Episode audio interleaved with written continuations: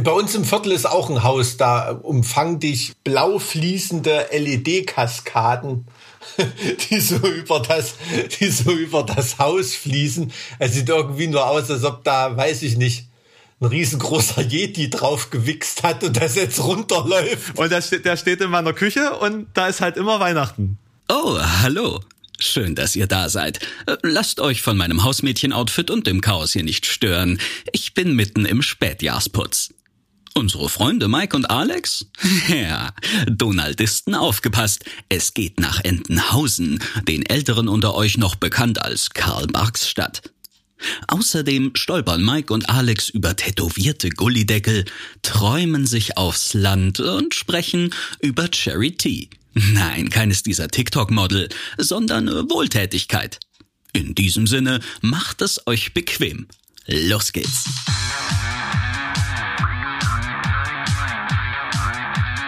Zart wie Kruppstahl. Mit Mike und Alex. Folge Nummer 34. Ein wunderschönen guten Tag, Mike. Hi, Alex. Schön, dass wir es geschafft haben. Ja, schön, dass so. du in deiner äh, Top-Stress-Woche die Zeit für mich findest. Ich bin ganz gerührt. Naja, also, also du, du sagst das jetzt so ein bisschen auch grinsend, aber es ist tatsächlich so. Die Woche ist äh, knallhart.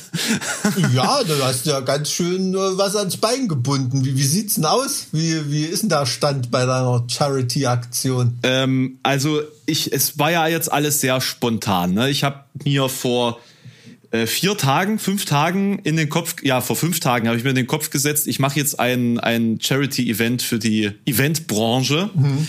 Äh, das am 20, ich mache jetzt gleich noch Werbung, ne? Äh, das am 20.12. auf Twitch läuft ab 10 Uhr morgens. Also es ist ein Sonntag, ihr habt quasi keine Ausrede, nicht dabei zu sein. Ihr habt sowieso keine Ausrede mehr, ihr sitzt alle zu Hause ab jetzt.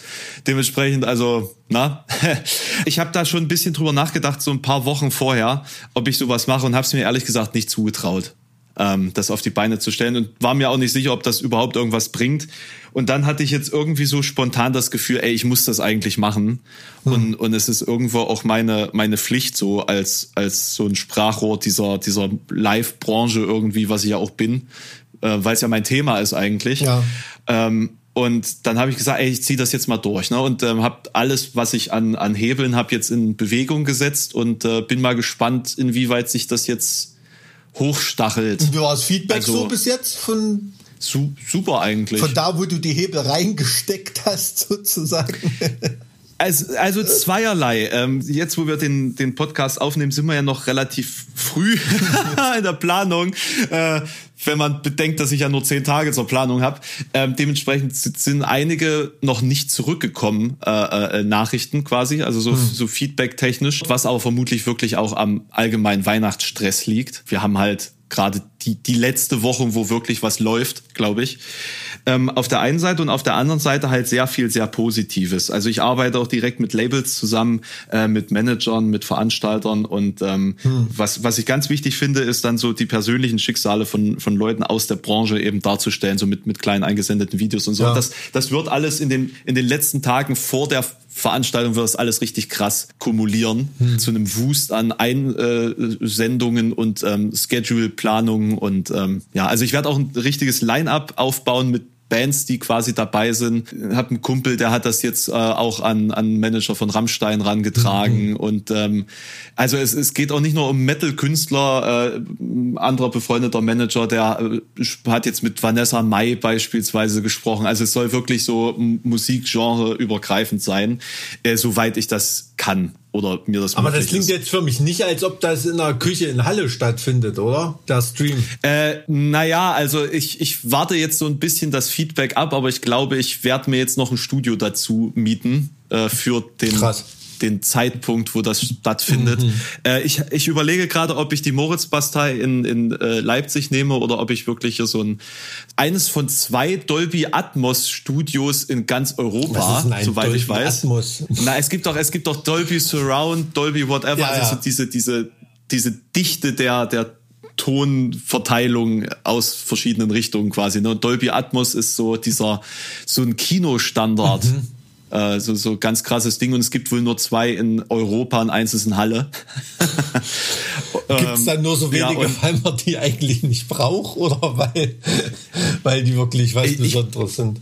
Die sind schon was Besonderes. Also wie gesagt, da werden dann halt Kinofilme hm. ähm, produziert, so musikalisch oder, oder von der, okay. von der ähm, Atmosphäre, ne? Hm. Keine Ahnung. Also ich bin, da, da bin ich nicht tief drin. Das war auch nur so ein Side-Fact, der mir gerade über den Weg gelaufen ist, als ich äh, mit denen quasi Kontakt aufgenommen habe, jetzt bezüglich der, der Miete. Also ich mache das tatsächlich ein bisschen abhängig davon, was da am Wochenende passiert. Ich kann es halt echt nicht einschätzen, ob das wirklich eine so große Aktion wird, wie es sich vielleicht ankündigt, wenn so ein paar von den Leuten, mit denen ich da jetzt quasi das so ein bisschen besprochen habe, tatsächlich so ein paar von den ganz großen Künstlern überzeugen können. Mhm. Mal gucken. Also ich gehe da jetzt mal ganz unbefangen ran und ähm, werde da jetzt auch meinerseits nochmal Geld in die Hand nehmen, damit das Ding dann auch gut läuft. Mhm. Und, ähm, und ich kann dann ja. einfach stumpf, stumpf spenden in dem als ob ich eine genau. Twitch-Spende mache oder Genau, genau. Mhm. Das ist dann eine Twitch-Donation und äh, das wird dann auch quasi live angezeigt, dass da gespendet wurde und ähm, kann man auch noch eine kleine Message einbauen. Ist aber auch dann eine ganz schöne, ganz schöne Verantwortung. Ne? Wie, wie, wie, wie kriege ich ihn überhaupt raus, ob jemand eine Organisation spendenwürdig ist? Gibt es da sowas wie ein Spendentüv oder ein Label für für äh, EVs oder äh, also manchmal, ich habe schon oft mitbekommen, dass viele Leute irgendwelche Charity-Sachen machen und dann echt Schwierigkeiten hatten, jemanden zu finden, der das Geld überhaupt äh, ja nicht im Sinne von wollte, aber aber im, verdient hat und und auch äh, ordentlich also nicht nur in die eigene Verwaltung gesteckt hat. Ne? Das ist ja auch immer eine Frage. Also das ist zum Beispiel so eine Sache, wo ich echt hart Angst davor habe, dass man das halt einfach irgendwelchen Organisationen zukommen lässt, die vor allen Dingen ihre Mitarbeiter bezahlen. Mhm. Und äh, das schreckt mich tatsächlich auch immer vor, vor so ganz großen Organisationen ab, die dann auch einen riesigen bürokratischen Apparat halt mhm. irgendwie mitschleppen. Mhm. Es gibt tatsächlich, ich weiß, ich weiß gerade nicht ganz, ob es sogar ein Amt ist, aber es gibt tatsächlich eine Prüfstelle, für äh, Spendenorganisationen. Das habe ich just letzte Woche auf Frontal gesehen. Da ging es nämlich darum, sag mal, das ganze Geld, das bei diesen Corona-Protest-Demonstrationen hier, äh, wie, wie heißt es hier, Querdenken, mhm. ne, gesammelt wird. Wo landet denn das eigentlich? Ach, da wird Geld gesammelt? Naja, das, ja, ja. Ach so. Ja, ja. Und das, das geht tatsächlich auf irgendwelche Konten in die Niederlande. Nee, die, die Firma sitzt in den Niederlanden, die Konten liegen in Belgien. Ach, das übliche wieder eine niederländische Stiftung, so wie ACDC und eine Ikea und so. Das, das äh, landet dann am, am Ende irgendwo auf irgendwelchen Offshore-Konten und also es ist völlig absurd.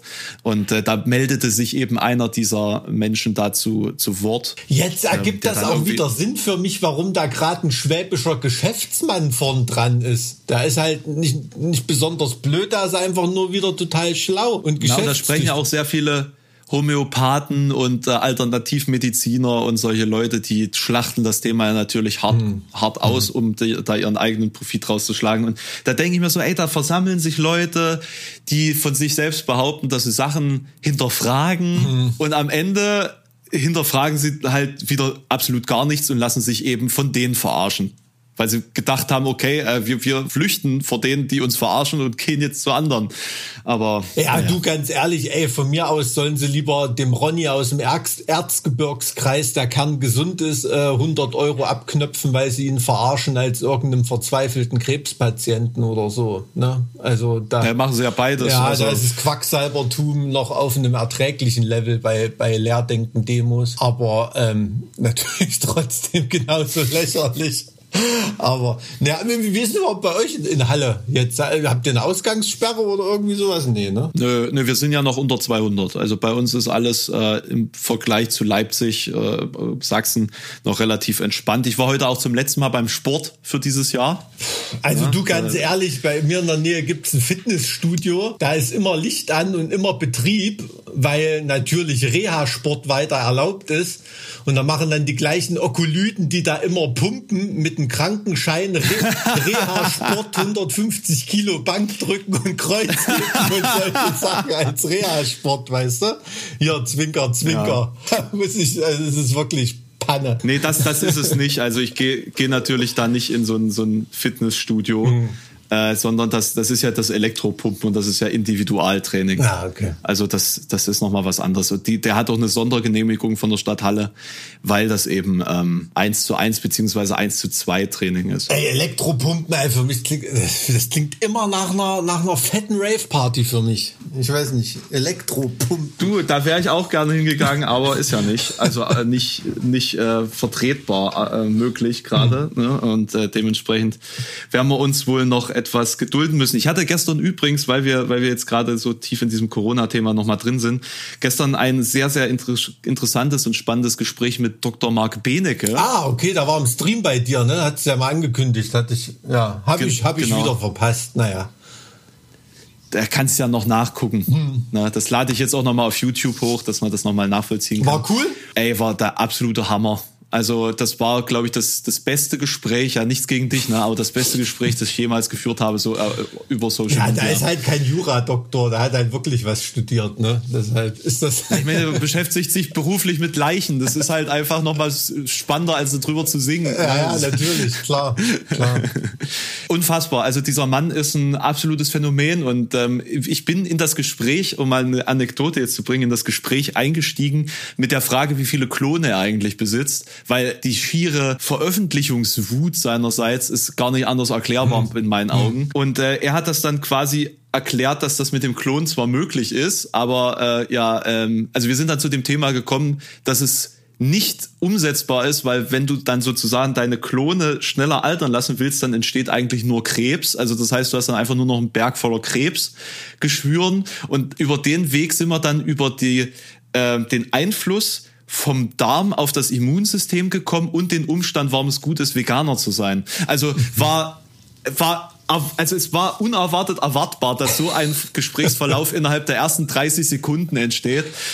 Ähm, und dahingehend Ey, also äh, mit, dem, mit, mit, dem Darm ist natürlich wirklich interessant. Ich meine, die Volksseele kennt natürlich Darm mit Charme. Bitte lass uns jetzt nicht, Buch. nein, lass uns jetzt bitte nicht über Darm über den Darm reden. Das Aber ähm, bitte nicht. Da, äh, dieses Buch, äh, meine Theorie ist, dieses Buch ist nur so erfolgreich, weil da ein junges, hübsches Mädchen vorn drauf ist und die Käuferschaft natürlich wissen will, was es mit dem Darm dieser Frau auf sich hat. Ne? So, ein, so eine anale Gaffer-Mentalität äh, ist irgendwie meine Erklärung. Ich weiß es nicht. Na, die halten das für eine Pornobiografie. Wahrscheinlich. Vermutlich Wahrscheinlich. am Anfang da, so. Was ich bei den Benecke immer cool fand, ist, dass da wirklich auch in Formaten und bei Leuten auftaucht, zu denen er in Anführungsstrichen eigentlich gar nicht hingehen muss. Ne? Auch wirklich bei ganz kleinen YouTubern oder mal hier ein Podcast oder eine kleine Band, wo er im Video mitspielt oder, oder irgendwie sowas. Das finde ich echt geil. Also, dass der das wirklich so, ja, so interessemäßig betreibt und man immer das Gefühl hat, da will er auch wirklich was mitnehmen und, und nicht nur irgendwie einen Max machen.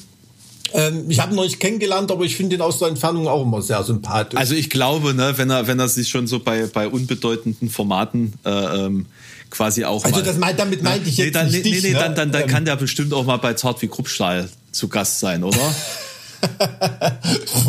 von, von mir aus gern. Also wie oft wir über Gäste reden, ne? Und bis jetzt hat's nur nur äh, Olle Sushi geschafft. Also ich will jetzt ich nicht, war aber eine geile Folge. Also ich will jetzt damals. nicht sagen, aber eigentlich hätten wir ja heute mit Doro gesprochen, wenn ich es zeitlich hätte einrichten können. Also das ist tatsächlich ähm, mir mir und meiner Inkompetenz geschuldet, beziehungsweise meinem Wahnsinn, spontan ein ähm, Charity-Event auf die Beine zu stellen. Ja, naja, ah, na gut, mit Doro quatschen wir sicherlich schon mal. Klar, aber den Benecke kannst du auch gerne einleiten. Also wenn jemand irgendeine Idee für einen coolen Gast hat, ähm, immer her damit. Ähm, könnt auch mal wieder äh, gerne E-Mails schreiben. Ich habe lange nicht mehr ans E-Mail-Fach geguckt, muss ich zugeben. Na, äh, während du schaust, kann ich ja noch ein bisschen über Wolf Hoffmann philosophieren. Den hatte ich tatsächlich auch gefragt, aber der hat leider keine Zeit äh, äh für, für Zart wie Kruppstahl. Leider keine Zeit, ja, man weiß, wie man es zu deuten hat. Ähm, ja, also im, im, im Telefonat habe ich Mike natürlich erzählt, dass es äh, an ihm liegt, weil er sich nicht mit ihm identifizieren möchte oder äh, gesehen werden will in einem Raum.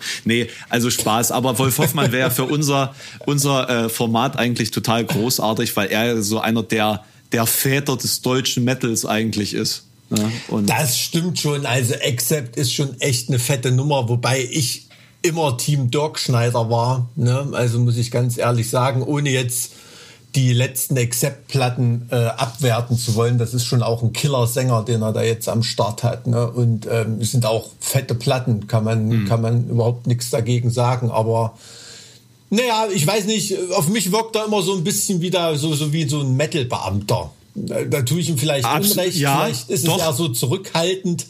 Aber das äh, sagt er selber. Das sagt er selber. Also ich habe ihn da gefragt, äh, wie es denn so in den 80ern so partymäßig in Staaten war, wo sie ja wirklich äh, top-notch waren, um, um hm. mal das Wort zu benutzen, das du so gerne benutzt und in meinem Sprachgebrauch vorher noch nie irgendwie vorkam, äh, wollte ich an der Stelle mal loswerden. Das ist von unserem Soundmann Jo. Der kommt dann immer an und wenn es guter sagt er immer, es heißt Niederländer so, alter Sound, der war heute wieder top-notch. Top-Notch, Junge. Und da habe ich dann irgendwann mal gegoogelt, was Top-Notch heißt. Und seitdem ist das im aktiven Wortschatz bei mir. Interessant, gut, da haben wir sogar eine Geschichte hinter dem Wort. Finde ich ja spannend. Jedenfalls äh, habe ich dann gefragt, na, wie war das so mit Mötley Crew unterwegs zu sein, so oder mit mit Kiss? Und er hat so gesagt, ja, die wussten halt, dass man mit uns keine Party machen kann und gut. Ey, du, vielleicht habe ich mit dem mehr gemeinsam als äh, ähm, äh, als man als man so vermutet. Aber ist natürlich auch ein guter Gitarrist, ne, geile Songs geschrieben. Also es ist wirklich so, wenn man mit Ami-Bands, keine Ahnung, so diese Garde, die Testament-Leute oder oder oder Rob Machine Head, so so diese Generation irgendwie, ne. Also wenn wenn da das Gespräch auf deutschen Metal kommt, ist Accept das Ding. Balls to the Wall Zeiten, also ähm, da sagt jeder, das war für die damals unfassbar, wie präzise und fett man Metal spielen konnte zu dieser Zeit, wenn man Accept gehört hat. Ne? Also da war so Accept war so das Master Dinge an Sound, an Präzision, an dieser Metal Edge, weißt du, so dieses mhm. scharfe, schneidige kommen ja nicht umsonst aus Solingen. Ähm, das, das, das hat da wirklich gerade in Amiland bei den Metal-Bands eingeschlagen wie eine Bombe. Ne? Der Sound, den die gefahren haben, die Songs, die die geschrieben haben, also ähm, das kann man wirklich fast vergleichen, als damals so, so Mutter von Rammstein eingeschlagen hat weltweit mit dem Sound. Und äh, das war ja auch nochmal ein richtiger Gamechanger. Und so ähnlich kamen die Leute sich vor, als sie das erste Mal Accept gehört haben. Ne? Wirklich total präzise auf die Schnauze, nicht irgendwie sinnlos verfrickelt, sondern einfach mit dem Bohrer direkt in die Fresse. Also mhm. das, äh, das erzählen das, die Leute heute noch. Ich habe ne? gestern, also wirklich kein Witz, ich habe gestern so drüber nachgedacht, so kam mir tatsächlich damals Iconoclast 1 auch vor. Oh, was hast du da bis dahin gehört? Nee, ohne Scheiß, das war einfach, das war einfach irgendwie was ganz anderes. Eure Veröffentlichungen davor waren irgendwie noch so, ich weiß nicht, ich, ich hatte da nicht so diesen Zugang, der dann plötzlich mit Iconoclast 1 dann reinkam und das war einfach so ein, das ist einfach ein Überalbum geworden, was so diese Brutalität angeht und hm. trotzdem irgendwie so eine, so eine Melodiosität, die, die ihr vorher so nicht drin hattet, fand ich. Hm. Das war hm. so die, die, die perfekte Symbiose in dem Moment. Und das war meines Erachtens neu zu dem Zeitpunkt.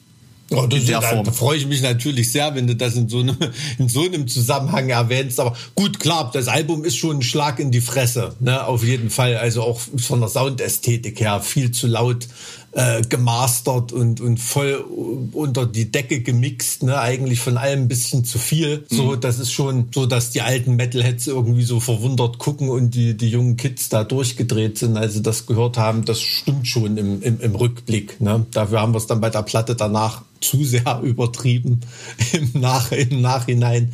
Da müssen wir echt nochmal von der Invictus ein, äh, ein Remix mal veröffentlichen. Da, da wollten wir wirklich ein bisschen zu viel. Also die kann man nicht eine halbe Stunde am Stück hören ohne Kopfschmerzen.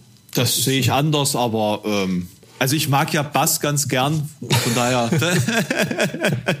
also also Com Combat Shepard schon ordentlich, Alter. Das ist. Wenn der, Shepard, ja ja, aber diese Platte funktioniert nur. Die ist halt wirklich so in dieser Zeit als als es echt losging, dass du in Playlisten sein musstest, dass einzelne Songs scheppern, ne? Ja. Und ähm, da, da leidet aber die Albumdistanz drunter. Ne? Jeden einzelnen Song, den du da rausnimmst und zwischen Hatebreed, Killswitch Engage oder irgendwie anderen Bands, zwischen Machine Head oder In Flames oder so, in einer Playlist hast, steht da sein Mann soundmäßig und sticht da auch raus, weil es Schweine brutal ist. Aber dir das 45 Minuten, 10 Songs nacheinander in dem Style, äh, Sound-Style anzuhören, also wer das schafft, der macht sich auch die Ohren mit einem Pürierstab sauber. Ne? Ja, also. so ungefähr. Nee, ich habe ich hab mir damals so die Limited davon geholt.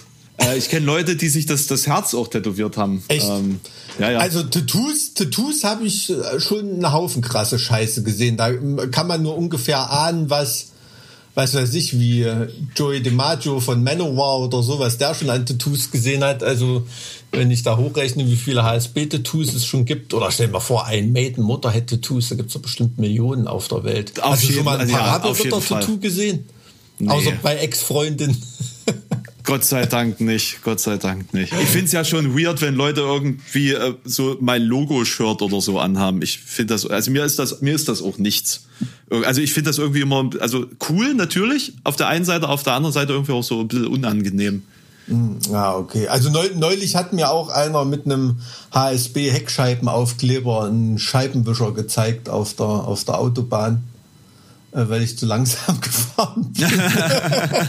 er kam von hinten mit Lichthupe angeballert. Äh, ja, also auf der Überholspur natürlich, wenn er HSB hört. Nein, wenn er so die ist, ganze ne? Zeit Combat hört, Alter, dann, dann, der hat bestimmt die ganze Zeit Iconoclast 2 laufen gehabt. Der musste da einfach die ganze fand, Zeit nee, Gas fand, geben. ich, fand ich echt witzig, dass er mich da als Verkehrsbehinderung wahr, wahrgenommen hat, aber was ich sicherlich auch war. Ja, äh, du vergisst aber nicht einen Weihnachtsbaum zu kaufen in deinem Stress hier, oder? Ich habe noch einen vom letzten Jahr. Wie? Na, der, der lebt noch. Ich Ach, kauf der- doch, ich, ich kauf doch keine abgehackten Bäume. Ich bin doch kein Idiot. Ich hab so ein, ich weiß, ich weiß gar nicht, was das ist. So ein, so ein kleines äh, Zier-Nadelbäumchen, das ich halt einfach letztes Jahr bei I- Ikea mitgenommen habe, weil ich mir dachte, ey, wenn jetzt schon ein bisschen Weihnachten, dann was, was lebt, so. Und da hängt so eine kleine, ja, so eine, so eine kleine weihnachtliche Kette drum. Seit letztem Jahr. und der steht, der steht in meiner Küche und da ist halt immer Weihnachten.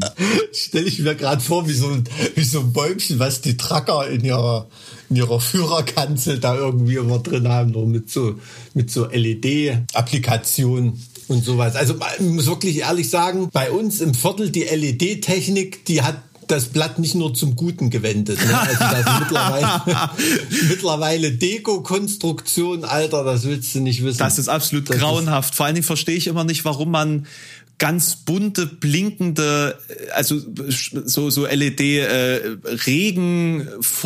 oder so braucht, um, um Weihnachtlichkeit äh, zu suggerieren. Und was ich gar nicht verstehe, sind kalte Farben. Also blau oder sattes Grün. Bei uns im Viertel ist auch ein Haus, da umfang dich blau fließende LED-Kaskaden, die, so über das, die so über das Haus fließen. Es sieht irgendwie nur aus, als ob da, weiß ich nicht, ein riesengroßer Yeti drauf gewichst hat und das jetzt runterläuft. Das, das schmeckt dann wie diese, diese Lutschbonbons.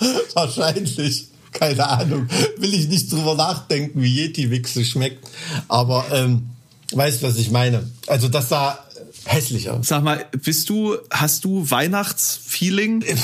Ich muss ehrlich sagen, als Thüringer, der ja so wirklich so an der Grenze zu, wo es langsam bergig wird, wohnt, ist für mich ist das echt immer doll mit Schnee verbunden. Bin lange schon mit mir am Hadern, ob ich mir nicht mal eine Hütte in Lappland kaufen soll oder irgendwie sowas, wo du deine halbe Meter Schneegarantie hast. Also für mich ist das wirklich total mit Schnee verbunden, weil das war in meiner Kindheit irgendwie auch so. Wahrscheinlich bin ich da in der Kaltzeit aufgewachsen und Ich hatte auch noch bis vor ein paar Jahren äh, regelmäßige Schneeweihnachten. Das ist erst seit 2007 oder so nicht mehr Und so. äh, wahrscheinlich verklärt man es auch ein bisschen im Nachhinein, wird sicherlich nicht jedes Jahr Schnee gewesen sein. Ähm, deshalb komme ich hier nicht so richtig in, in, in Weihnachtsstimmung. Ich habe einmal Silvester 99 2000, davor war ich auch Weihnachten in Costa Rica. Das war, war auch ganz lustig da. Aber du hast dann natürlich bei fast 30 Grad oder so Weihnachten gefeiert mit geschmückten Palmen und so. War aber irgendwie, war aber irgendwie auch lustig, weil die Leute da ja natürlich eine gewisse Routine haben und da ja im, im Fernsehen oder auf irgendwelchen Postern oder, oder Bildern oder was weiß ich natürlich nicht Schnee äh, Weihnacht promotet wird, so, so wie das hier ist. Also ich sag mal, in Zentralamerika ist, glaube ich, auch Schneeweihnacht was anderes als hier. Meinst du? Ja, nur. sicher, sicherlich, ja. Ja, da wohnt er nicht in Rovaniemi am Polarkreis, sondern in Bogota, in, in Kolumbien, der Schneemann, der Weihnachtsmann. Nee. Dr. Marc Benecke hat sich tatsächlich den Gullideckel von Bogota äh, tätowieren lassen. Warum lässt er sich einen Gullideckel tätowieren? Um Gottes Willen. Den von Warschau auch. Ach, gar nicht so groß auf dem Rücken, sondern der hat eine Gullideckelsammlung quasi. Nee, da ist schon recht groß tatsächlich. Äh, es gibt tatsächlich vom Grassi-Museum auch einen interaktiven Mark Benecke Tattoo-Atlas. Aha. Wo er quasi einmal rundherum abfotografiert ist und man dann sozusagen auf die entsprechenden Tattoos klicken kann, um dann die Bedeutung zu lesen. Und das ist sehr, sehr spannend. Also der hat sehr, ähm, sehr viele Tätowierungen, die du sonst noch nie irgendwo gesehen hast. Also das ist schon beeindruckend. Ist schon geil, aber halt auch ein bisschen posig, gell? Ich mag ja Tattoo-Poser nicht so sehr. Das ist, das ist halt überhaupt nicht mein Thema. Keine Ahnung. Ich bin ja äh, Reinholder. Ich auch. Da. Ich auch. Das heißt, ich habe, ich habe rein technisch habe ich eine Tätowierung. Ich habe mich nämlich mal bei einer Blutgrätsche auf dem Ascheplatz von Empor Weimar äh, mit elf Jahren mir so das Knie aufgeballert da auf der Asche, dass es mir tatsächlich dieses schwarze äh, Schottermuster ins Knie rein tätowiert hat. Da sieht man jetzt noch Punkte. Krass. Ja. Ist ja krass. Ähm, das ja. waren so spitze Steine. Es ist mein einziges Tattoo, was ich habe. Hast du schon mal über Tattoos nachgedacht? Also ich habe auf jeden Fall schon drüber nachgedacht, aber ich hatte nie diesen Drang, so von wegen, boah geil, ich gehe jetzt und lass mir ein Wegvisier quer über die Fresse tätowieren so.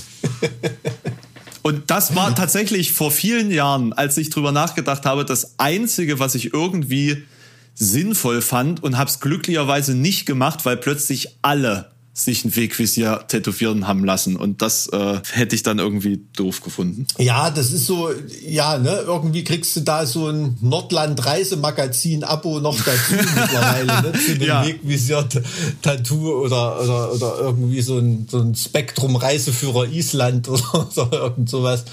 Das, das stimmt, das ist allerdings, das ist bei, bei Tattoos wirklich so, ne? Das ist wie bei Kindervornamen. Man ist dann, das zählt dann irgendwie nach 15 Jahren nicht mehr, dass man ein, zwei Jahre Vorreiter war, wenn es dann irgendwann jeder hat. Das, das stimmt schon. Nee, ich habe auch nie ernsthaft über Tattoos nachgedacht. Also muss ich, bin ich irgendwie, als ich affin gewesen wäre, so vielleicht Mitte der 90er oder irgendwas, da gab es noch nicht so richtig geile Tattoo-Artists, die mich jetzt so total angesprochen haben. Das sah dann irgendwie alle so ein bisschen mehr nach Knast aus noch.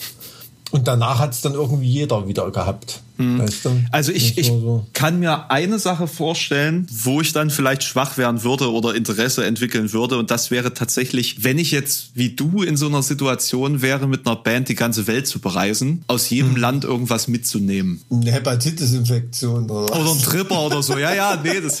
Nicht ein Trip, ich meine jetzt beim Tätowieren, Mensch. Ähm, nee, also irgendwas, so ein, Ja. so ein kulturelles Kleinod, weißt du? Irgendwas, Nee, das, das finde ich ja, das finde ich ja auch cool, ne? Das soll jetzt überhaupt nicht rüberkommen, als, als ob ich was gegen Tattoos habe oder ich finde das mega spannend. Ich gucke mir das auch echt gern an. Nur ich mag oft solche, solche Poser nicht. Irgendwie so Tattoo-Poser, weißt du, wo so der Handrücken als erstes zu tätowiert ist oder der Hals und der Rest vom Körper ist noch frei. Ich weiß, also sowas würde, glaube ich, nur in Frage kommen, wenn das echt eine ganz tiefe Bedeutung hat. Ich muss sagen, da fand ich auch, äh, das, da fand ich auch tatsächlich einen Artikel sehr interessant, äh, über den ich durch Zufall mal gestolpert bin. Und zwar über den Tätowierer, der Justin Bieber tätowiert hat. Und ohne Scheiß, also krassen Respekt vor dem Typen. Der hat sich nämlich am ganzen Körper komplett am Stück tätowieren lassen innerhalb von anderthalb Tagen. Das, äh, ist das nicht irgendwie eine zu große Verletzung? Ich habe keine Ahnung, ehrlich gesagt. Aber das war halt so die, die Story. Oder war das mit Wasserfarbe?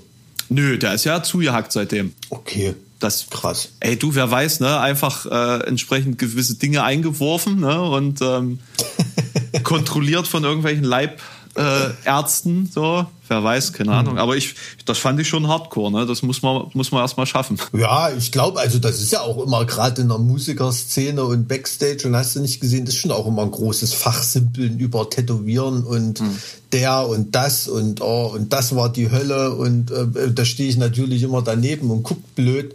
Ich habe aber sogar schon mal ähm, natürlich so in einer, äh, wenn wenn so na, Presseoffensive ist bei einem Release, ne, wenn du so, was weiß ich, 20, 30 Interviews am Tag hast, da ist halt auch immer mal ein Tattoo-Magazin dabei. Und dann schicken die auch mich hin manchmal. und das ist für die immer ein total originelles Gespräch, äh, mit jemandem zu, zu, zu reden, der überhaupt nicht tätowiert ist, ne? Und warum und wie man sich so fühlt. Und ähm, das ist dann mal ganz erfrischend. So am Anfang war das immer so ganz peinlich. Na, erzähl mal was über deine Tattoos. Nee, ich habe keine Tattoos. Hä? Was, wie jetzt? Wieso rufst du mich dann an? Ne? So, so, so ungefähr. Also muss man noch erklären, wer sich nicht auskennt, bei diesen Presseterminen, da ruft der Musiker immer die, die Journalisten an, ne, telefoniert die ab und man macht dann das Interview. So läuft das dann. Aber da kamen auch schon interessante Interviews raus ähm, mit einem Nicht-Tätowier, aber ich habe es noch nicht aufs Cover von einem Tattoo-Magazin geschafft. das wäre allerdings die, die Königsdisziplin, glaube ich. also ich, ich, glaube, ich glaube, dass Tattoos echt einen positiven Effekt auf deinen Selbstwertgefühl haben können und auf dein, deine Eigenwahrnehmung. Das kann ich ja, mir vorstellen. Also ich glaube, ähm, ich glaube auch, und ich habe ich hab auch ganz oft festgestellt, dass wirklich die, die wirklich innerhalb von ein, zwei Jahren komplett sinnfrei zugeballert sind mit irgendwas, dass das ganz oft irgend so eine, mm, ja, wie soll man sagen, so eine persönliche Leere füllen sollte. Dass gerade solche Leute, die dann irgendwie am härtesten aussehen, am nächsten am Wasser gebaut sind und von Depressionen geplagt und so weiter. Also das habe ich schon oft festgestellt. Hab auch schon festgestellt, dass die, die am härtesten tätowiert sind, manche natürlich auch einen, einen härtesten linken Haken haben. Das ist auch unbenommen. Also ich will jetzt nicht irgendwelche Klischees reiten, aber das habe ich wirklich schon schon schon mitbekommen. Also dass da oft auch ja also oft wie so eine Art Maskierung benutzt wird. Ne? Ich glaube, das wäre ein gutes Thema, wenn Dr. Marc Benecke hier zu Besuch wäre. Hat er gerade irgendwelche interessanten Projekte am Start? Weil, weil das ist ja mittlerweile, hat er ja lange weit hinter sich gelassen, nur über Fliegenmaden zu reden. Der oder? redet über alles. Das ist unfassbar. Ich habe versucht, mich auf das Gespräch vorzubereiten und ich bin, also alleine die Liste der Veröffentlichung durchzugehen, ist der absolute Wahnsinn. Ne? Ähm, äh, der, der, beschäftigt sich mit Vampiren, der beschäftigt sich mit äh, unerklärlichen Phänomenen. Da hat er in der G-WUP war der ähm, Mitglied, also in dieser Gemeinschaft für ja die wissenschaftliche Widerlegung unerklärlicher Phänomene oder irgendwie sowas ist die die Abkürzung. Der ist Donaldist. Weißt du, was ein Donaldist ist? Ich bin eher so Dagobertist. Nee, er ist tatsächlich, Aber, also Donaldist, ganz genau, ganz genau, Fan von Donald Duck, der gibt da sogar eine Schrift raus. Aha. Ja, ja. Also eins, eins meiner Highlights ist ja von, von Thomas Holopain dieser, äh, dieses Konzeptalbum über, Life über Times das of Leben von, Scrooge, ja. Of Scrooge, ja. Ähm, ist, ist eine geile Platte. Also ich liebe die. Kann man, kann man sich wirklich, wirklich gut anhören. Ich habe mir das eher nur so kurioserweise gekauft, aber ist eine, eine super coole orchestrale Platte. Also sehr, sehr, sehr geil. Aber, aber das, ich finde, das ist ein ganz grandioses Album und, und vor allen Dingen ist das auch emotional sehr mitreißend. Also es ist wirklich eine, eine tolle Achterbahnfahrt und, und du bleibst auch dran, weil es wirklich wie, wie eine, das ist halt einfach eine Geschichte, die erzählt wird über die Tracks. Ich bin, hm hm. Und, und du kannst dann nebenbei nee, auch, auch geiles, dieses, geiles Cover und alles. Du kannst da, dazu oh. halt auch diesen, diesen Origins-Comic sozusagen lesen zu Dagobert, Dagobert Duck. Das ist sozusagen so hm. dem nachempfunden. Also das ist sozusagen die Kooperation auch mit dem, mit dem Künstler, der das gemacht hat. Also wie weit bist du in Entenhausen so drin? Bist du da Du bist jetzt sicher kein Donaldist. Nee, ich bin kein Donaldist, ähm, aber ich habe ich hab tatsächlich keine Ahnung, 350 lustige Taschenbücher zu Hause oder so. Also ich habe das früher wirklich. Also richtig mit Buchrückenbildern ja, ja, und ja, ja. mit äh, Hauptsache man, man kriegt so ein Bild zusammen und so und ja ja doch. Also ich war ah. großer äh, lustige Taschenbuchfreund. Und ich war sogar, ja, ich war sogar ich im Mickey Mouse Club und solche Geschichten über Jahre. Ich habe, ich habe sogar die Mickey Mouse Hefte äh, katalogisiert und gesammelt über also ich muss ganz Jahre. ehrlich sagen, mich haben, mich haben die Mickey Mouse Sachen nie interessiert. Das habe ich im lustigen Taschenbuch immer überblättert. Also ich habe wirklich nur so, so das Entenmassaker immer. Mhm immer gelesen und da waren auch ganz oft, also da gibt's auch richtig, äh, richtig geile Sachen, ne? Also wo wirklich so eine Adaption von Krieg und Frieden und so richtig große literarische Stoffe, die, die da so die, auf die göttliche, umgesetzt. Die göttliche sind, ne? Komödie ne? ist mein absolutes Lieblings. Äh, ja, ja, und, und da kann man, kann man wirklich viel lernen. Ne? Und ich habe damit in der, in, der, in der Schule auch echt Punkte eingefahren. Ne? Also habe ich ganz, ganz viele Sachen gelernt und gerade so, ja, was so Mythologie und ja. große Literaturstoffe angeht, da kann man wirklich, äh, kann man wirklich viel lernen und merkt halt auch, wie diffizil diese Charakterwelt in Entenhausen da aufgestellt ist, ne? Dass du ja wirklich jeden mit einer Romanfigurfunktion versehen kannst und, und so weiter und da wird dann auch seiner eigentlichen Rolle äh, gerecht.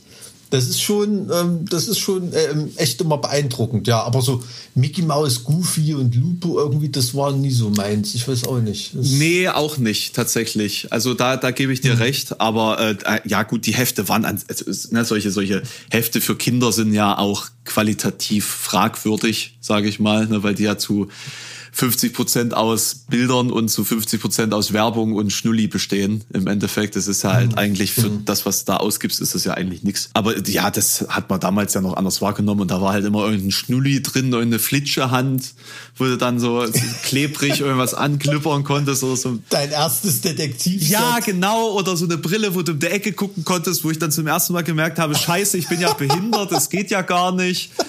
Ah. Eine Brille, mit der man um die Ecke guckt. Das war tatsächlich ja. ganz lustig. Das war wie so eine, so eine Sonnenbrille gemacht und die hatten einfach links und rechts so einen Spiegel mit rein. So, ne? Okay. Aber das war halt, wenn du nur links auf der Seite da irgendwas siehst, ist es halt zu wenig, um irgendwas zu erkennen. nee, also ich habe wirklich von meinen ähm, damals zu DDR-Zeiten noch von meinen Cousins und Cousinen aus dem Westen die ausgelesenen Taschenbücher immer bekommen. Und da warst du natürlich der Chef im Ring. Ne? Ähm, durfst dich von der Pionierleiterin und so natürlich nicht erwischen lassen. Aber war, ähm, war, war echt, war richtig, richtig cool. Also, und ich muss, muss ehrlich sagen, also wenn du wirklich so drei, vier Wochen auf Tour bist, ne, und bist dann schon so langsam matsch in der Birne. Dann nimmst du dir schon mal ein lustiges Taschenbuch mit. An der, an der Tankstelle, da lasse ich dann die Geo-Hefte liegen, ne. Dann kommt halt das lustige, das lustige Taschenbuch, ist wirklich so. Also ist immer noch so. Oder auch beim Fliegen lese ich das immer gern. Kaufe ich mir auch immer am Flughafen. Ach was, das, das ja. ist ja süß. Das hätte ich jetzt nicht gedacht. Ja, nö, das ist so, wie gesagt, das ist leichte Unterhaltung, aber wo oft auch immer noch, also gerade von den, ich weiß nicht, bei den moderneren ist mir so ein bisschen abgegangen, aber gerade gibt es auch die ganzen alten Nummern mhm. noch erhältlich, die habe ich ja bei Weitem nicht alle. Und gerade da ist ja ganz oft noch so Bezugnahme auf große Literaturstoffe und sowas. Und das ist wirklich immer cool, da so Sachen mhm. zu entdecken. Ja, die bringt, die ja. bringt da auch immer Sondereditionen mit raus zu diesen äh, kulturellen Stimmt, ja. Editionen. Mhm. Genau, und da hatte ich halt eine, mhm. und, und das war einfach das, das allerbeste überhaupt und das habe ich so oft gelesen. Ich habe da, glaube ich, sogar mal ein Referat drüber gehalten in mhm. Bezugnahme auf die göttliche Komödie, weil es einfach so genial umgesetzt war. Und dann habe ich dann später die mhm. göttliche Komödie gelesen. Ähm, und, und man hat sich so gedacht, wie ist es eigentlich möglich, dass einem Kind so, so spaßig und so interessant zu übergeben, dass es niemals vergessen wird, wie, wie, äh, wie intensiv diese Geschichte ist, auch wenn die, die Sprache nicht mehr der mhm. modernen Sprache angemessen ist, sage ich mal, und vielleicht auch dadurch einfach die Distanz viel größer ist. Aber trotz dessen mhm. eben dann so ein, so ein, so ein äh, Gefühl des Verstehens und der, der Nähe da zu schaffen. Also das fand ich schon echt toll. Na, das, das ist ja gerade das, was, was die große Leistung ist, ne? auch von neuen äh, Theaterinszenierungen äh, oder so, dass du wirklich diesen Stoff auf den Grund gehst, ne? diese Konflikte aufspürst, die, die, die Gefühle, die, die Ängste, die da drin stecken und das in die moderne Zeit übersetzen kannst. Ne? Und das dann noch für Kinder aufzubereiten, nicht nur in die moderne Zeit für Erwachsene zu tragen und mhm. dann noch für Kinder aufzubereiten. Also da, da steckt so viel Arbeit und Können und Talent drin, da kann man wirklich nur einen Hut davon davor ziehen, ne? muss man ehrlich sagen. So und jetzt Hosen runter in Entenhausen, deine Lieblingsfigur. Ich habe jetzt gerade tatsächlich so drüber nachgedacht. Das, das Schlimme ist, dass ich Dagobert halt immer sehr gut nachvollziehen konnte. nee, aber der also hat, nachvollziehen nee, der, kann ich den auch. nee, nee, der hat, der hat dummerweise halt, also es ist halt immer abhängig davon, wer sozusagen die Konzeption de, der Geschichte entworfen hat. Äh, und bei manchen hm. kommt er halt einfach sehr viel unhumaner rüber als bei anderen. Und also ich, hm. ich mag halt diese Lesart nicht, dass er halt einfach irgendwie ganz skrupelloser, selbstsüchtiger Mensch ist, weil er ja mehr Facetten hat als das eigentlich. Er ist, er ja, ist, er ist stimmt, eigentlich ja. auch so troubled und das finde ich schon ganz, also er ist, er ist trotzdem rational bis zu einem gewissen Punkt, mhm. aber er kann auch über seinen Schatten springen.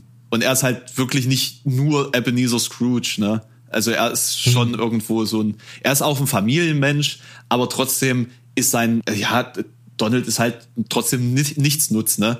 Und da musst du halt überlegen, stopfst du den voll mit Kohle Oder guckst du halt, dass du den, äh, was sie ja machen, in gemeinsame familiäre Aktivitäten integrierst. Ja, das ist halt, Dagobert, ja, du, du hast da wirklich quasi die Probleme eines, wie ich mir die Probleme eines modernen Familienpatriarchen so vorstelle. Ne? So die folgende Generation ist halt absolut nichtsnutzig, ne? so wie Donald, äh, nicht nichtsnutzig, da hat das Herz auch am rechten Fleck, aber am geilsten finde ich immer bei ihm, dass er so affektinkontinent ist, ne? möchte ich es mal nennen, so ähm, eben so schnell ausrastet, so dieses Menschliche, aber ist jetzt nichts, worauf ich als Dagobert die Hoffnung für die Zukunft bauen würde. Aber dann die nächste Generation, die sind ja schon ziemlich clever und geben Anlass zur Hoffnung. Ne? Und so denkt dann auch ein, ein Opi oder Großonkel, äh, Groß, nee, was sind das? Der Opa von? Nee, der Onkel. Das sind die, das sind die Neffen von Donald. Und Dagobert ist der Onkel von, da kommt, ist das der Opa? Dagobert von. Der, der, dann ist es der Großonkel. Oder nur der Großonkel. Der Großonkel, der Großonkel ist es. Der Großonkel. Der Großonkel. Ja, okay. Ja, weißt du, was ich meine? Also der hat dann schon eher so seine Hoffnung, glaube ich, auf die drei. Ja. Ne? Muss man, muss man ja ganz ehrlich sagen, dass da bei Donald nicht mehr allzu viel kommen wird. Ja, mit Daisy, das tut er auch regelmäßig in Sand setzen. Tatsächlich muss ich auch sagen, ich äh, mag am meisten auch die Geschichten, wo sie gar nicht sie selbst sind, sondern in historische Rollen schlüpfen. Ich habe ich hab da jetzt ja. noch mal so drüber nachgedacht. Ich, ich mochte eigentlich nie so sehr die realen Geschichten aus Entenhausen, sondern eher so dann die Übersetzung auf Christopher mhm. Columbus beispielsweise war eine ganz, ganz ja, tolle ja. Äh, äh Folge, sei jetzt war eine ganz tolle Geschichte, die sie da umgesetzt haben. Ähm, mhm. Oder irgendwas äh, im Maya-Reich oder so. Das, das fand ich immer sehr spannend. Ich habe mich auch damals schon sehr für Geschichte interessiert. Die, die ich immer wieder lese, die Geschichten, das sind tatsächlich auch solche, solche historischen oder die literarischen Stoffe. Das andere lese ich dann halt auch. Aber ja, und äh, deine Lieblingsfigur ist dann Dagobert, oder? Ich würde schon sagen, ja, schon. Hm. Also ich, ich mag Daniel Düsentrieb natürlich auch. Der, auch der ist mir zu viel, der ist mir zu viel irgendwie zu konstruiert zu, zu, zu, zu eindimensional irgendwie. Ja, gut, da, ist er, da hat er nicht mal eine tragende Nebenrolle, würde ich mal sagen. Aber den, den finde ich so als, als Figur eigentlich ganz cool und ähm, die Panzerknacker sind natürlich auch ja, klar. eine geile Truppe. Also vor allen Dingen der, der, der Vater, ne, der, der Alte, der ist ja, herrlich. Ja. Ne? Oder, oder mhm. Gundula Ganz ist eigentlich auch ganz lustig. Das ist ja quasi so die, die Gegnerin von Dagobert, die ja mhm. irgendwie auch magische Fertigkeiten hat und ähm, mhm. ihm da immer versucht, ihre Pläne, äh, seine Pläne zu durchkreuzen. Ey, Wahnsinn, das ist ja hier ein kompletter Nostalgietrip gerade. Also das habe ich nicht kommen sehen, nee. dass wir da hier landen heute ähm, nach, nach Except Hoffmann. Ich wollte gerade sagen, ne? also Geschichten, Geschichten aus der Gruft quasi. nee, aber ey, also absolut, also du, da, da geht, da geht für mich nichts drüber. Lustiges Taschenbuch ist eine, ist eine Institution. Was haben die überhaupt für eine Auflage? Weißt du das? Nee, da habe ich langsam runter, oder? Da habe ich auch noch nie drüber nachgedacht, ehrlich gesagt. Uh. Magst du Calvin in Hobbes? Ich glaube, das habe ich nie gelesen. Das ist super geil. Da habe ich mir jetzt eine Gesamtausgabe geholt. Also wirklich alles, was jemals erschienen ist, in so einem dreibändigen, ich glaube, elf Kilo schwerer, elf Kilo schwerer Schuber ist das. Wusstest ähm, du, dass es tatsächlich auch ein Onkel Dagobert Taschenbuch gab? Mm, nee, nee, das sagt Und zwar von 1986 bis 1987. War Vor Vorgänger vom Manager-Magazin oder was? ja, ja, genau. Es gibt schon, also ich habe neulich mal wieder so eine Runde gedreht, ne, am, am Zeitschriftenregal im, im, ich bin ja äh, Ehrenbürger vom Kaufland. Da am Zeitschrift, da gibt's schon echt einen Haufen Scheiße, den du kaufen kannst an Zeitschriften. Meine Fresse, vor allem diese ganzen Business-Erfolgsmagazine, ne, wo. Es gibt ein, Erfol ein Erfolgsmagazin, das heißt Erfolg. Echt? Ja. Super geil, ja. Da weißt du, wo, äh, ja, die Cabrios für die neue Leasing-Saison und äh, die neue Rolex-Uhr und das sind die ultimativen Aktientipps. Und wer kauft denn so einen Scheiß? Im Ernst jetzt, es kann doch niemand, der sowas, für sowas Geld ausgibt, da kann doch Erfolg haben, oder? Also das, also das schließt glaube, sich doch gegenseitig aus. Bei vielen dieser Magazinen geht es auch nicht darum, dass irgendjemand das kauft, sondern nur, dass die ja verbreitet werden. Bei Werbekunden. ja, dann nee, kann man das nee, auch mit, mit, einem Flugzeug abwerfen oder was? Ja, naja, also im Endeffekt, das ist doch auch immer so der, der Trick von, von Metal Hammer und Co. Es geht ja nicht um die verkaufte Auflage, sondern um die verbreitete Auflage. Und äh, viele Magazine haben vielleicht 100, 200 Käufer, aber eine, äh, eine vertriebene Auflage von 50.000 Stück, weil die einfach überall ausliegen. Hm. So die, die, ähm, die Apothekenumschau beispielsweise ist das reichweitenstärkste Magazin oder eins der reichweitenstärksten Magazine. Ich will jetzt hier keinen Blödsinn erzählen. Ich glaube 350.000. Hm. lass mich da noch mal kurz nachgucken. Ja, ich war neulich in der Apotheke und da meinte so die Apothekerin so, so die kannten sich scheinbar zu so einem älteren Mann. Ähm, wollen Sie noch eine Rentner Bravo mitnehmen? Schiebt ihm so die Apothekenumschau rüber. Das fand ich ganz niedlich, das Wort. Hast du Bravo gelesen? noch? Nee, ne? Doch, tatsächlich. Ach, guck mal, jetzt habe ich es gerade bei Statista offen. Ähm, nur ganz kurz zurück zum Beispiel zu, zu der Auflage vom, von der Apothekenumschau. Die ist gar nicht mehr so populär oder zumindest sehe ich die gerade nicht. Es werden nicht, die, nicht alle angezeigt, aber ähm, zum Beispiel die, ähm, die höchste Auflage hat erstaunlicherweise TV14. Kennst du die? Nee. 1,7 Millionen. Ist das, liegt das irgendeiner Tageszeitung bei oder was ist das? So, vermutlich. Weißt du, wo, vermutlich. So, wo so die Werbeanzeigen von diesen UFO-Bücherverlagen drin sind und diese ganze Scheiße. Genau, ja. Genau sowas wie die Hört zu. Ne, das, das, das ist einfach überall mit dabei. Äh, spannend wird's dann nur bei, bei Magazinen, die wirklich auch gekauft werden, wie die Landlust. Ein Landlust Aber, ist Wahnsinn, wie viel die verkaufen. Aber da gibt's ja mittlerweile auch ein eigenes Regal für für Magazine, die mit Land anfangen. Ne? Ja. Und äh, da haben in dem einen Monat alle Lavendelbüsche vorn drauf, in dem anderen Monat alle Osterdekorationen und man kann das, das, das ist gefühlt so doll, wie sich peruanische Grindcore-Bands voneinander unterscheiden, weißt du, so doll unterscheiden sich diese Magazine voneinander. Das ist irgendwie alles alles der gleiche Deko ja, für, die, für die Gleichschaltung des ländlichen Wohngefühls. Des, des Stadtbürgers. des Stadtbürgers. Ne, also tatsächlich muss ich sagen, ich kenne sehr viele Leute, die auf dem Land wohnen, die tatsächlich sämtliche dieser Zeitungen abonniert haben. Ähm, warum auch immer. Und ich kenne auch Leute, die, die sich freuen, wenn sie da drin dann äh, mit ihrem Haus auftauchen.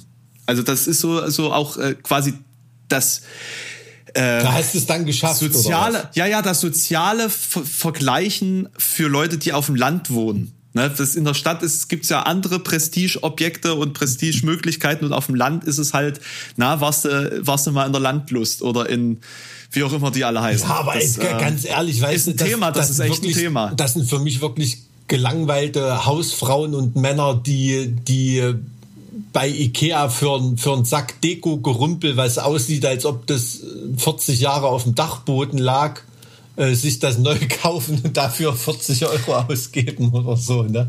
Genau, also, das, diese, diese typische Xenos-Kundschaft. Mhm. Also das, der, der, wer Möbel bei Xenos und Co. kauft, das ist einfach. Gibt's, ich glaube, Xenos sind pleite. Habe ich jetzt Blödsinn erzählt? Die gibt's glaube ich gar nicht. Kenne ich gar nicht. Oder also, ja, aber das ist auch so ein Klientel, die auch so so angeraute Weinkisten bei Nanuna nachkaufen, weißt du, als, ja. als Weihnachtsgeschenkdeko oder irgendwie sowas. So ein Mist.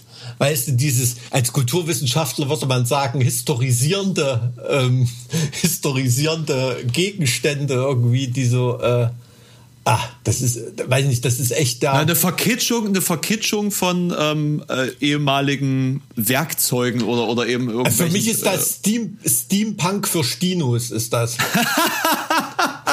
weißt du, so, so kann man es wahrscheinlich am, am besten, am, am besten um, umschreiben. So diese ganze Steampunk-Ästhetik finde ich schon echt geil, ne? Fand ja als Kind auch Jules Verne oder was weiß ich, das mhm. hat mich schon immer fasziniert, aber in so, in so eine Richtung geht das da irgendwie, ne? Und das ist alles so ein ganz, ganz komisches Konglomerat, da bist du wieder so beim Biedermeier Nestbautrieb, ne?